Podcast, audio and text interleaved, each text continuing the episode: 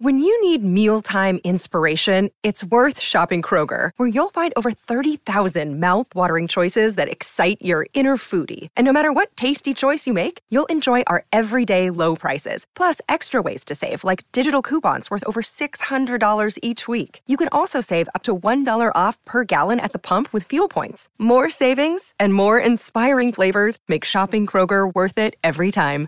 Kroger, fresh for everyone. Fuel restrictions apply. En 1938, el arqueólogo alemán Wilhelm Koenig, excavando cerca de Bagdad, Irak, desenterró dos peculiares envases cubiertos de grima y tierra acumulada durante siglos.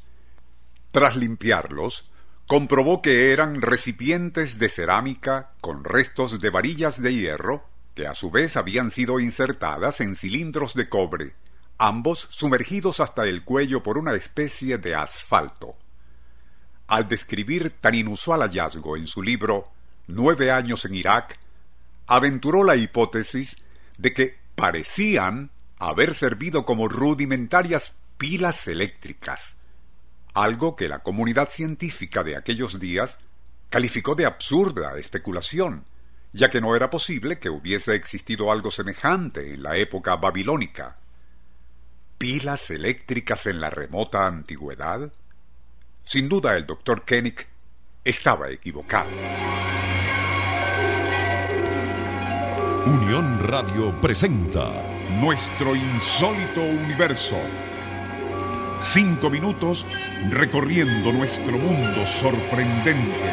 En 1946, después de la Segunda Guerra Mundial, Willard Gray, ingeniero de la General Electric, quiso poner a prueba aquella teoría de Koenig construyendo meticulosamente un exacto duplicado de la arcaica pila eléctrica descubierta por aquel con una sola excepción.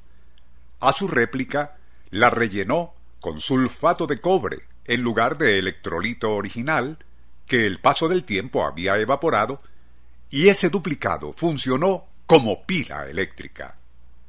¿Quiere ello decir que en la antigua Babilonia ya se conocía el principio de generación de electricidad? Muchos lo ponen en duda, e incluso se dijo que Wilhelm Koenig había elaborado hábilmente aquellas pilas antiguas que dijo haber desenterrado.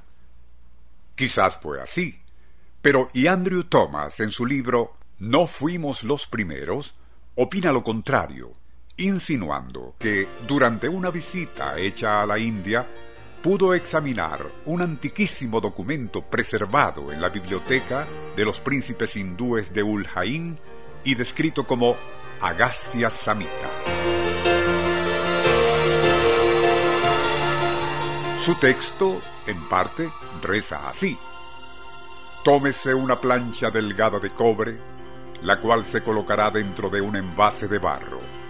Cúbrala primero con sulfato de cobre y luego con acerrín húmedo.